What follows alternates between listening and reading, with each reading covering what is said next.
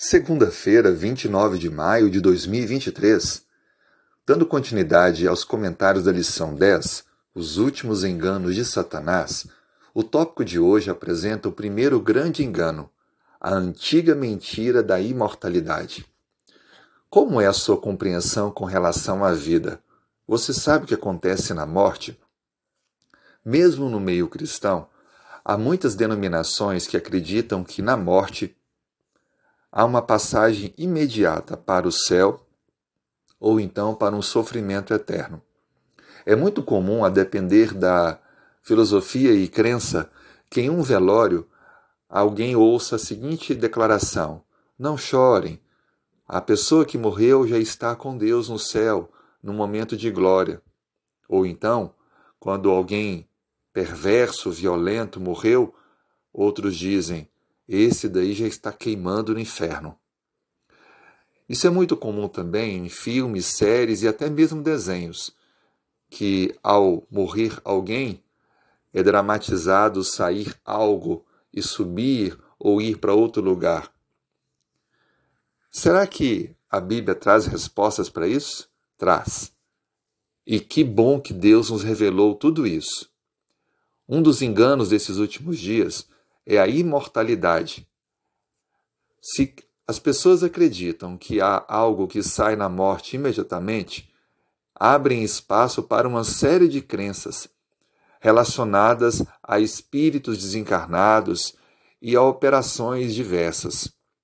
Essa é uma doutrina que tem sido ensinada como se fosse verdade, mas é uma grande mentira de Satanás. Essa mentira começou no Éden, Deus deu a ordem para não comer do fruto do conhecimento do bem e do mal, pois se dele comessem, morreriam. A serpente então disse que não. Deus não quer que vocês conheçam bem o mal, mas no dia que vocês comerem, não morrerão, e ainda serão iguais a Deus, conhecendo o bem e o mal. Ali começou o primeiro ensino sobre a imortalidade, a primeira mentira é possível, segundo Satanás, viver eternamente, mesmo depois de desobedecer a Deus. Esses enganos têm se repetido e, ao longo da história, têm levado milhões e milhões de pessoas a acreditarem nisso. Em Apocalipse, capítulo 16, versículo 13 e 14, nos mostra a junção de poderes para efetuar enganos, dentre eles o ensino da imortalidade. O texto diz assim: Então vi sair da boca do dragão, da boca do, da besta e da boca do falso profeta três espíritos imundos semelhantes a rãs, porque eles são espíritos de demônios, operadores de sinais, e se dirigem aos reis do mundo inteiro com o fim de juntá-los para a peleja do grande dia de Deus Todo-Poderoso.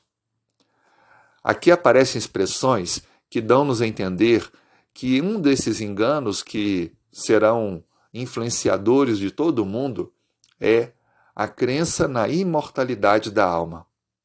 A Bíblia é clara em dizer que somente Deus é imortal.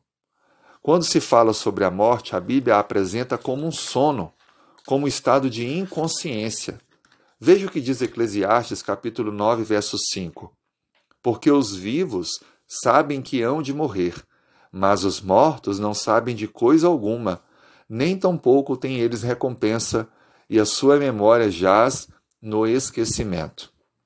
A Bíblia apresenta a morte como estado de inconsciência, ou seja, não há continuidade de existência desencarnada em algum outro lugar, nem que seja bom, nem que seja ruim.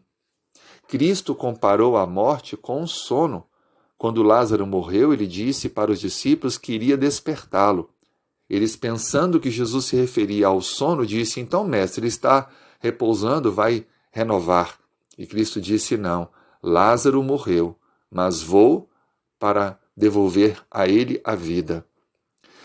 Veja que a morte, como um sono, um estado de inconsciência, nos deixa bem claro que somente quando Cristo voltar haverá a ressurreição.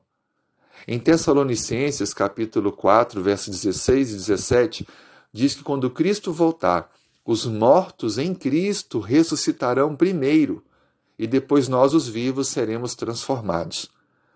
Esses textos apenas fundamentam aquilo que já é bem conhecido em toda a palavra de Deus. A mentira sobre imortalidade criada lá no início no Jardim do Éden tem perpetuado e enganado as pessoas, alimentando a sensação de que há uma vida em nós, mesmo diante da desobediência, continuaremos a viver.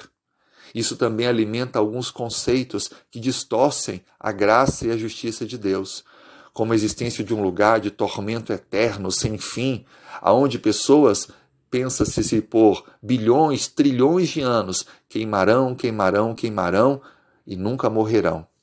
Ou seja, são imortais. O único ser imortal é Deus.